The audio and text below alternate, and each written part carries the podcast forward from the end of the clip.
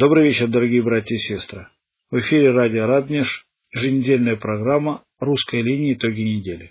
Сегодня в Санкт-Петербургской студии «Русской линии» о наиболее важных событиях прошедшей недели вам расскажут наши сотрудники Александр Колушкин и ваш покорный слуга Сергей Григорьев.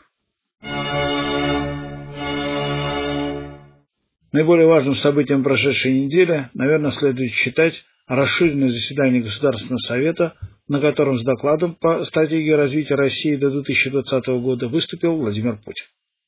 В начале своей речи президент поблагодарил всех граждан России за поддержку, которую они оказывали ему за время пребывания на главном государственном посту. Он подчеркнул, что всегда чувствовал искреннее стремление людей укрепить государство, изменить положение дел в стране.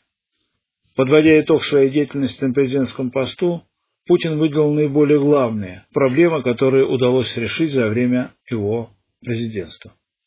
В первую очередь, это преодоление сепаратизма регионов, который был серьезной проблемой 8 лет назад. Также удалось уйти от практики принятия решений под диктовку монополий и олигархических групп и нанести сокрушительный удар терроризму. Имеется в виду, конечно, чеченский терроризм. Но основное внимание Путин уделил будущему России. И начал он с того, что стало уже очевидным для всех. Продолжение развития страны по сырьевому сценарию угрожает самому существованию России. Единственная альтернатива – это развитие инновационных отраслей. Владимир Путин поставил задачу перед правительством и парламентом максимально освободить от налогового бремени расходы компаний и граждан на образование и медицину. Он отметил, что наша страна должна стать лучшей в плане возможности карьерного роста и поощрения талантов. Как заявил президент, нужно стремиться к тому, чтобы к 2020 году уровень среднего класса в России был не менее 60 или даже 70% от всего населения. В докладе Путина прозвучали и сомнительные моменты. Например, он сказал, что с политическим бесправием народа покончено. По его словам, мы последовательно работали над формированием устойчивой дееспособной политической системы, и нам удалось избавить страну от порочной практики участия медиамагнатов, олигархов, зарубежных политических кругов и оголтелых популистов в принятии политических решений. С этим нельзя не согласиться, но говорить о завершении политического бесправия народа, конечно, рановато. И пример этому – введение основ православия в школы. Подавляющее большинство русских граждан России хотели бы видеть православный предмет в среде главных предметов нашей общеобразовательной школы. Но уже 15 лет ввести этот предмет никак не удается. Это говорит о том, что никаких прав, тем паче политических, у народа как не было, так и нет. Вместо безответственных олигархов теперь всем заправляют ответственные чиновники. Но важнее другое. Они все равно не считают нужным считаться с мнением своих граждан. Но о православии президент в своей речи не говорил. Он поставил задачу сделать образование одним из самых лучших в мире. Развитие человека – это основная цель и необходимое условие прогресса современного общества. И это сегодня и в долгосрочной перспективе наш абсолютно национальный приоритет. И здесь вызывает некоторые сомнения оптимизм нашего президента. Да, действительно, высшее образование стало значительно больше. В два раза возросло число студентов. Но стало ли от этого образования лучше? На мой взгляд, наоборот. Далеко не все люди имеют одинаковые таланты, в том числе и для интеллектуального развития. Это их нисколько не объединяет, но тем не менее таланты-то у людей разные. Очень сомнительно, что увеличение количества студентов в высших учебных заведениях ведет к улучшению образования. На мой взгляд, как раз наоборот. В вузах должны учиться те молодые люди, которым по силам освоить комплекс предметов вуза и получить специальность, требующую высокой интеллектуальной подготовки.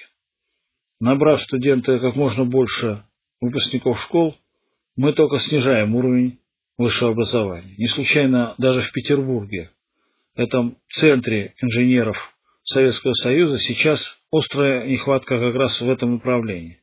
Не хватает практически инженеров. Так что образование, на мой взгляд, особенно высшее, направлено в какую-то другую сторону, но не в сторону улучшения качества получаемых знаний. Путин заявил, что Россия уже вышла в число лидеров в мире по государственным расходам научной деятельности, однако все еще отстает по результатам этой деятельности.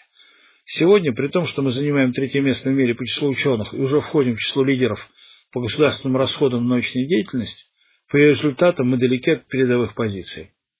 По словам президента, это прямое следствие слабого взаимодействия научных образовательных организаций, государства, бизнеса, недостаточном привлечении частных инвестиций в науку. Выслался президента по проблемам внешней политики России.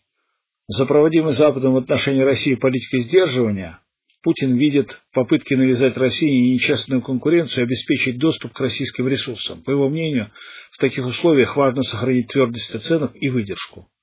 Мы наблюдаем, как, прикрываясь лозунгами свободы открытого общества, подчас уничтожается суверенитет стран и целых регионов, как под громкую риторику о свободе торговли и инвестиций в самых разных экономиках и странах мира усиливается политика протекционизма, разворачивается ожесточенная борьба за ресурсы. Наш президент также отметил, что во многих конфликтах, внешнеполитических акциях и дипломатических демаршах пахнет газом и нефтью. По мнению Путина, в мире разворачивается новый виток гонки вооружений. И виновата в этом отнюдь не Россия. Мы ликвидируем свои базы на Кубе и во Вьетнаме. А что получили в ответ? Новые американские базы в Румынии, Болгарии, новый позиционный район ПРО в Польше. По мнению Путина, Россию фактически ставит перед необходимостью ответных действий. На эти новые вызовы в России есть и всегда будет ответ, заверил президент. В ближайшие годы должно быть развернуто производство новых видов вооружений, не уступающих по своим качественным характеристикам имеющихся в распоряжении других государств, а в ряде случаев превышающих эти характеристики. Что это? Реальные перспективы или блеф президента? Но даже если это и блеф, действует он на наших западных партнеров, как называет Путин страны НАТО, неизменно эффектно. Глава государства выслался также за разработку новой стратегии развития вооруженных сил на период до 2020 года, которая учитывала бы новые вызовы и угрозы, с которыми сталкивается Россия. Нам нужна инновационная армия, где профессионализму, техническому кругозору и компетентности военных предъявляются требования иного, принципиально нового уровня, подчеркнул президент. Озвучил Путин стоящие перед страной экономические задачи. Заседание Госсовета транслировалось по двум федеральным телеканалам. Это произошло впервые за время проведения прежних встреч такого уровня. Длилось оно 50 минут, 18 раз прерывалось аплодисментами. На заседании присутствовали 750 человек. Губернаторы, депутаты, сенаторы, лидеры партии, общественные деятели, главные редакторы СМИ, представители духовенства. Выступление Путина комментируют политологи. Так, известный телеведущий Михаил Леонтьев считает, что главной мыслью президентской речи следует считать вот какую. Если мы подготовимся к войне хорошо, то, может быть, ее не будет. А если подготовимся плохо, то она точно будет. По словам Леонтьева, экономические тенденции, которые обеспечивали России фантастический подъем, закончились. Экономика, построенная на кредитной эмиссии доллара как основной резервной валюты, уходит в прошлое. О чем это говорит? Это говорит, что материальной основы американского мирового доминирования больше нет. Осталась одна только силовая основа. А раз так, Америка будет не то что сворачивать, а наоборот усиливать и расширять военные конфликты, стремясь доказать силовыми методами то, что она является ведущим государством мира. То есть, если раньше во многом это решалось за счет преимуществ экономики США, то теперь будет решаться все чаще и чаще с помощью вооруженной силы. А в таком случае только крепкие и мощные вооруженные силы государства могут обеспечить независимость ее в ближайшем будущем. Декан социологического факультета МГУ Владимир Добреньков считает, что Путин в своей речи фактически сформулировал идеологию России на ближайшие годы. И идеология эта антилиберальная, традиционная, консервативная. В речи Путина, по мнению Добренькова, уделено достаточное внимание многим важным вопросам. Но главный акцент был сделан на стабильном развитии России, на том, что она оставалась суверенным, независимым от внешних влияний государством. Также я обратил внимание на то, что в своей речи Путин, может быть, не так ярко, как хотелось бы, но все-таки сделал акцент на важности традиционных для России духовных ценностей. Президент таким образом поставил зависимость решения остальных вопросов от того, как будет сформирована духовная основа нашего общества. Ведь качество жизни связано не только с материальным благосостоянием, экономическим ростом, но и с духовностью человека. И хотя Путин мало места отвел в своей речи духовно-нравственным вопросам, и не в той форме, которой хотелось бы, но все-таки он об этом упомянул, отметил профессор Добреньков. Нельзя не согласиться с мнением декана соцфака МГУ, что совершенно необходимо разработать проект духовно-нравственного возрождения России, который был бы связан с вопросами культуры, воспитания и образования. Без такого проекта невозможно реализовать любые другие проекты. Кроме того, впервые Путин сделал акцент на настоятельном национальном пути развития нашего государства. И в этом смысле его речь прежде всего антилиберальная. Она как будто бы сделана в пику всяким Чубайсом, Гайдаром и Немцовым, которые постоянно оглядываются на Запад. Путин же делает акцент на самостоятельное, независимое, самодостаточное развитие России.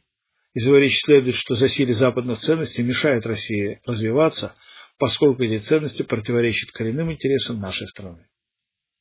Заместитель главного редактора журнала «Трибуна русской мысли», заведующий кафедрой теоретической политологии философского факультета МГУ профессор Валерий Расторгуев расценил речь Путина перед Советом как новую попытку долгосрочного политического планирования.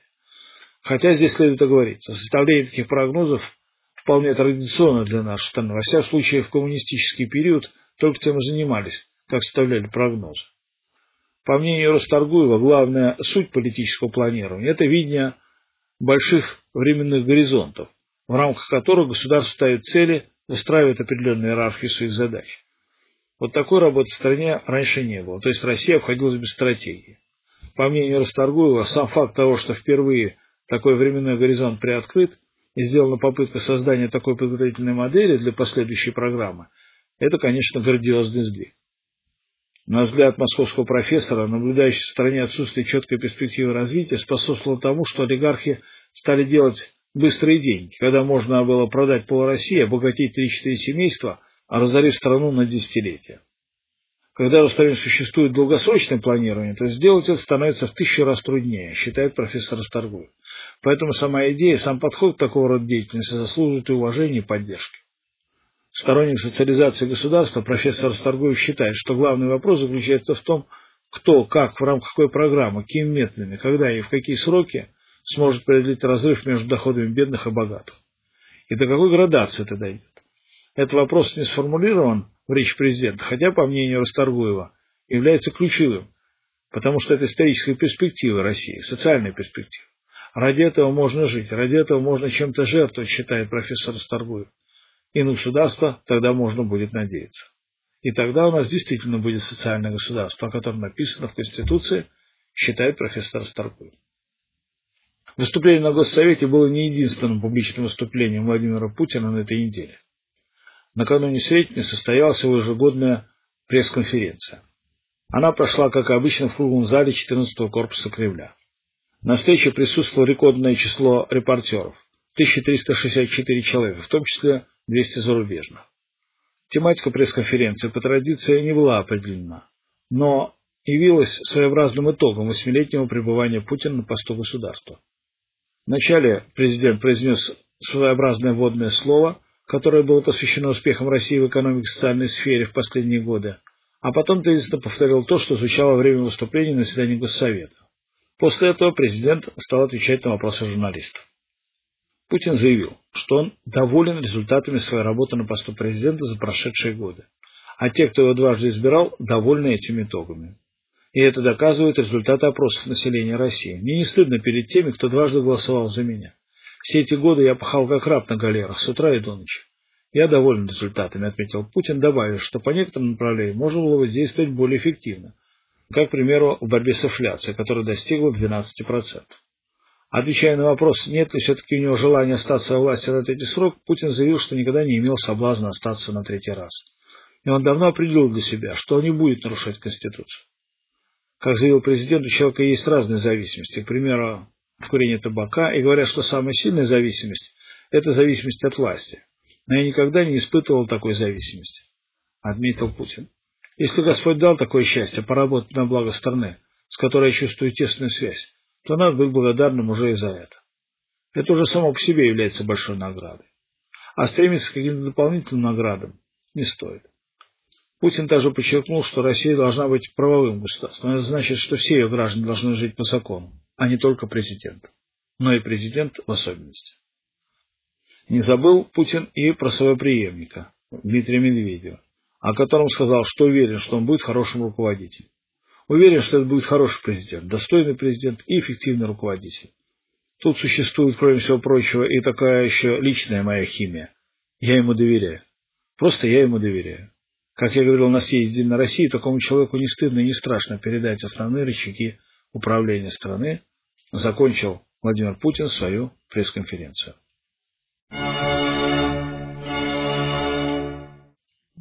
На этой неделе вновь обострились российско-украинские отношения. Причиной для этого послужила многомиллионная задолженность Украины за российский газ.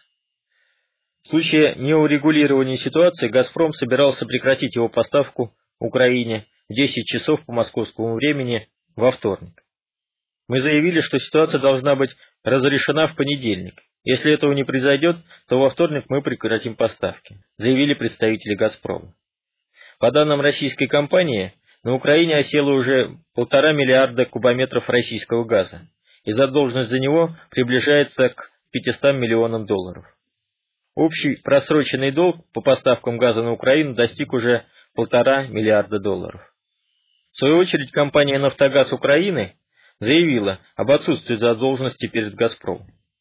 Премьер-министр Украины Юлия Тимошенко считает, что долг за газ перед «Газпромом» есть у посреднической компании, которую она хочет устранить из схемы газопоставок на Украину.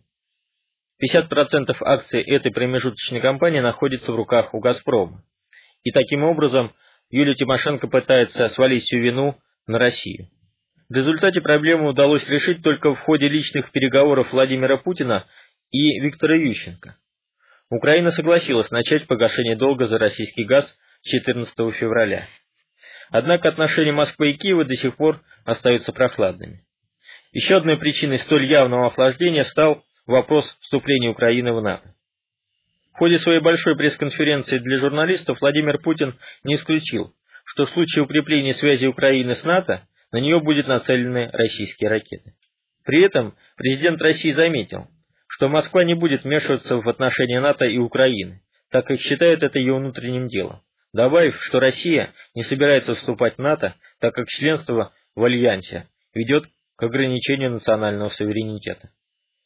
В ответ на это предупреждение президента России Виктор Ющенко заявил, если российская сторона беспокоится о военных базах, то Украина никогда не пойдет на это. Мы готовы усилить это в конституционном плане, добавил глава украинского государства. Кроме того, Ющенко отметил, что Украина со временем проведет референдум по вопросу о вступлении в НАТО. Он подчеркнул, что 97% украинцев не информированы о том, что из себя представляет этот военный альянс, поэтому не стоит спешить со вступлением в это объединение. Кроме того, украинская сторона никогда не допустит возникновения вопроса, который может усложнить отношения с Россией, заявил украинский лидер.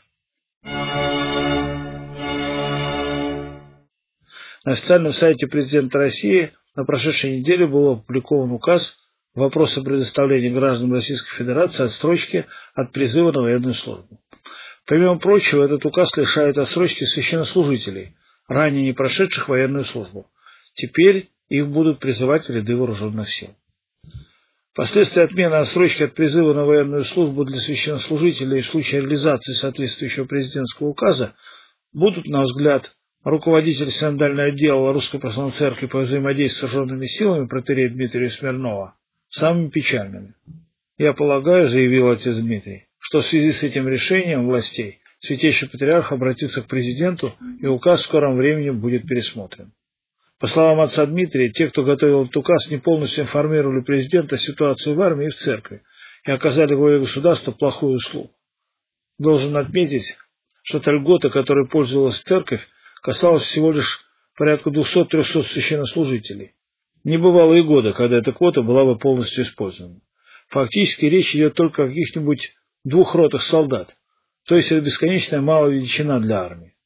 Относительная польза от введения такого указа несоизмерима с тем колоссальным вредом, который наносится при этом церкви. Хорошо зная, как Путин в целом относится к церкви, совершенно ясно, что принятие таких мер – это не его инициатива, полагает отец Дмитрий. В свою очередь, юрисконсульт Московской патриархии Ксения Чернега заявила, что данный указ противоречит как канонам православной церкви, 83-е апостольское правило гласит, что пресвитер или диакон, в воинском деле упражняющийся, подлежит извержению священнического сада так и мировой практике разрешения подобного рода вопросов. Ни в одной стране священнослужители не служат в качестве обыкновенных солдат. Есть институт капелланов, которого, к сожалению, наше законодательство не предусматривает. Мы готовы дать нашей армии священников, но ни в коей мере не согласны на призыв наших священнослужителей в качестве рядовых солдат. Надо сказать, что и в советское время священников в качестве солдат не призывали. Правда, власть тогда требовала от тех людей, кто собирается принять священнический сан, послужить в армии дотугу. Нынешняя же мера оказывается более антицерковной, атеистической, чем даже в советское время. И мы надеемся, этот указ в этой его части будет отменен.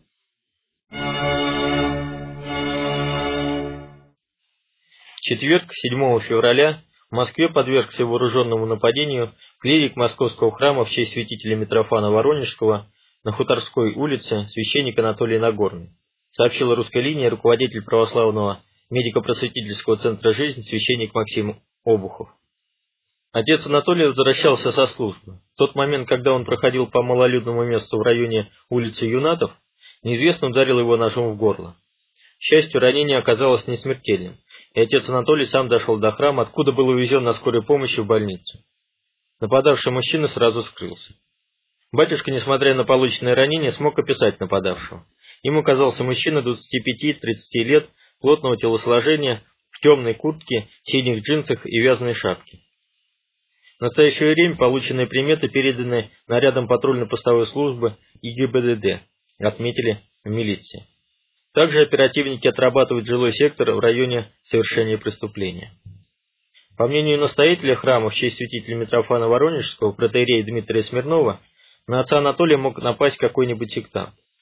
Их база расположена в шаговой доступности, сообщил он. По словам священника, секта не имеет одного определенного названия, но больше известна как Богородичный центр. К сожалению, случаи нападения на священников участились, но это остается вне внимания общественности, подчеркнул в свою очередь священник Максим Обухов. За время происшедшей с гибелью отца Александра Меня жертвами убийц стало несколько десятков священников Русской Православной Церкви. Нельзя не заметить связи нападений на священников с распространением сатанизма и антицерковных выступлений в СМИ. Разделяет эту точку зрения президент Международного фонда славянской письменности и культуры Александр Крутов. На днях он обратился к генеральному прокурору России Юрию Чайке с призывом взять под свой личный контроль расследование этого дела.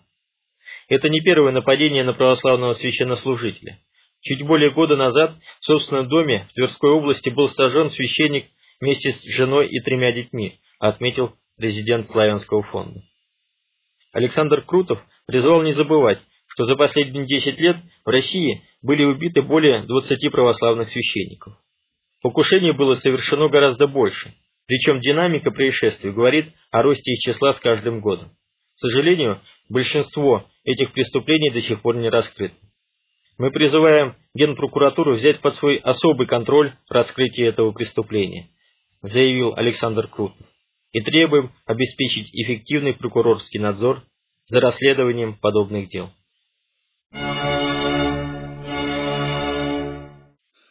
По информации сербского правительства, албанское руководство краем Косово намерено провозгласить независимость своего края от Белграда. По словам министра Сербии по делам Косово Слободана Самараджича, это событие ожидается 17 февраля. А средства массовой информации сообщают, что в НАТО уже есть план создания армии Косово после провозглашения независимости от Сербии.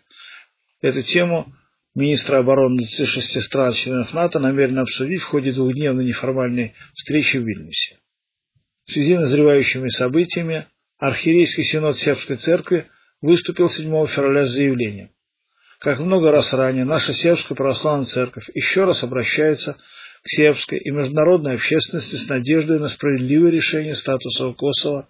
Позиция нашей церкви по этому вопросу была и остается полностью ясной и недвусмысленной уважая права всех жителей покраины, и именно в силу уважения их истинного единения в будущем, необходимо, чтобы Косово осталось в составе сербского государства со статусом максимально возможной автономии, говорится в заявлении. В нем также отмечается, что любое иное решение стало бы в силу того, что насчет его правового основания сложно что-нибудь сказать, попранием элементарных человеческих прав. Решение Совета Безопасности ООН номер 1244, резолюцию ООН и всех соответствующих международных конвенций. А правящий архиерей Рашко-Призненской и Косово-Метахойской епархии, епископ Артемий, призвал установить в Сербии российское военное присутствие для предотвращения провозглашения независимости Косово. В край, считает он, необходимо направить военные и полицейские подразделения с заданием воспрепятствовать любой агрессии в отношении сербских властных структур, сербских христианских святынь и всего христианского православного народа. Кроме того, руководство Сербии, по словам епископа, должно недвусмысленно отказаться от подписания любого пакта или договора с Евросоюзом или любым другим государством, представляющим потенциальную угрозу для суверенитета страны. В то же время Сербии следует вступить в Шанхайскую организацию сотрудничества, считает Ладыка Артемий. Президент России Владимир Путин в ходе общения с прессой в Кремле заявил, что в ситуации с Косово Запад использует двойные стандарты. Глава российского государства привел в пример ряд стран, которые де-факто являются независимостью, однако их не признает международное сообщество. Среди них Северный Кипр, Приднестровье, Абхазия. Президент предложил принять единый принцип решения подобных проблем, которые бы позволили отойти от политики двойных стандартов. 14 февраля по инициативе Сербии при поддержке России состоялось экстренное заседание Совета Безопасности ООН, на котором сторонники независимости Терского края оказались в меньшинстве, в связи с чем российский дипломат Виталий Чуркин заявил, что теперь у представителей США и Евросоюза нет юридического, да и морального права подталкивать Приштину к одностороннему провозглашению независимости. Как бы там ни было, но случай завтра провозглашения независимости Косово, это, безусловно, значительно калит международную обстановку, тем более обстановку в Европе. Будем надеяться, что этого не произойдет. Но если независимость Косово будет албанцами завтра объявлена, мы полагаем, что Россия найдет достойный ответ. 14 февраля в России отмечали так называемый День Святого Валентина или День влюбленных. Отметим, что в массовом сознании русского народа этот праздник воспринимается далеко неоднозначно. Согласно опросу в ЦИОМ, лишь каждый второй из опрошенных считает 14 февраля праздником лично для себя. Доля тех опрошенных, для кого это действительно праздник, на протяжении последних 5-6 лет колеблется в пределах 46-53%. Комментируя русской линии эти данные, настоятель Люшинского подворья в Санкт-Петербурге претерей Геннадий Беловолов отметил, что празднование этого насаждаемого извне праздника говорит о том, что в стране и в мире в целом формируются новые ценности, потому что праздники всегда отражают систему духовных ценностей народа. Вспомните, с чего начинала советская власть. Она отменила все старые праздники, стала насаждать праздник 1 мая, 8 марта, подчеркнул священник. По словам батюшки, сейчас в массовое сознание, по сути дела, активно внедряется идеология неоязычества. Это культ удовольствия, культ чувственности и эгоизма. При этом совершенно непонятно, что значит влюбленные, какая цель этой любви. Нет никакой нравственной парадигмы в этом празднике. В итоге все это превращается в вечерние попойки, в оргии, которые, конечно, насаждают новую систему ценностей. Жить себе в удовольствие, брать от жизни все. Поэтому этот праздник абсолютно чушь христианскому восприятию, нашим национальным традициям, и является одной из форм духовной агрессии против нашего народа и России заключил протерей Геннадий Беловолов.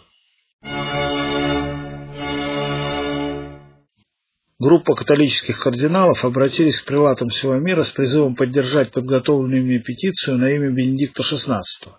Свои подписи под этим обращением поставили пять из шести кардиналов-попечителей, состоявшихся в 2005 году в Фатиме Международного симпозиума по Марианскому соискуплению. В петиции содержится призыв провозгласить Деву Марию духовной матерью всего человечества, соискупительницей вместе с искупителем Иисусом, посредницей всякой благодати вместе с Иисусом, единым посредником и заступницей вместе с Иисусом Христом за род человеческий. По мнению прилатов, настало время ясно сформулировать то, чему католическая церковь постоянно учила относительно матери Искупителя и уникального соработничества в деле искупления, равно как и ее последующее участие в распределении благодати и заступничестве за род человеческий, полагают авторы петиции. Говоря о новой инициативе католических прилатов, известный православный богослов Владимир Свешников отметил, что он далек от мысли, что у католиков все безумно. Но в данном случае речь идет именно об этом. Мало им догмат о непорочном зачатии и рождении Пресвятой Девы Марии. Они решили добавить догмат о ее искупительной жертве. Причем в формулировках этой петиции нет никакого догматического объяснения этого факта. В ней скорее прослеживается духовно-романтическое восприятие этого вопроса, то есть прелестное восприятие ее авторов, которое не может рассматриваться православным сознанием без некоторой, по мнению отца Свешникова, иронии. Сегодня говорить здесь не о чем. В православной церкви существует глубокое почитание Пресвятой Богородицы без всяких дополнительных псевдодогматов. К тому же инициатива католических епископов не имеет никакого принципиального содержания. Так что с догматической точки зрения этот вопрос и на лица не стоит, подчеркнул отец Владислав. В среду 13 февраля в Лондоне от сердечного приступа умер грузинский и бывший российский бизнесмен Бадри Патаркацишвили. Английская полиция намерена провести тщательное расследование его смерти, потому что предприниматель никогда раньше не жаловался на сердце. А вот о том, что на него готовится покушение, говорил открыто. Патаркацишвили был правой рукой и соратником беглого олигарха Березовского. Когда Березовский попал в опалу в России, он перевел часть своих капиталов в Англию, а сам отправился в Грузию.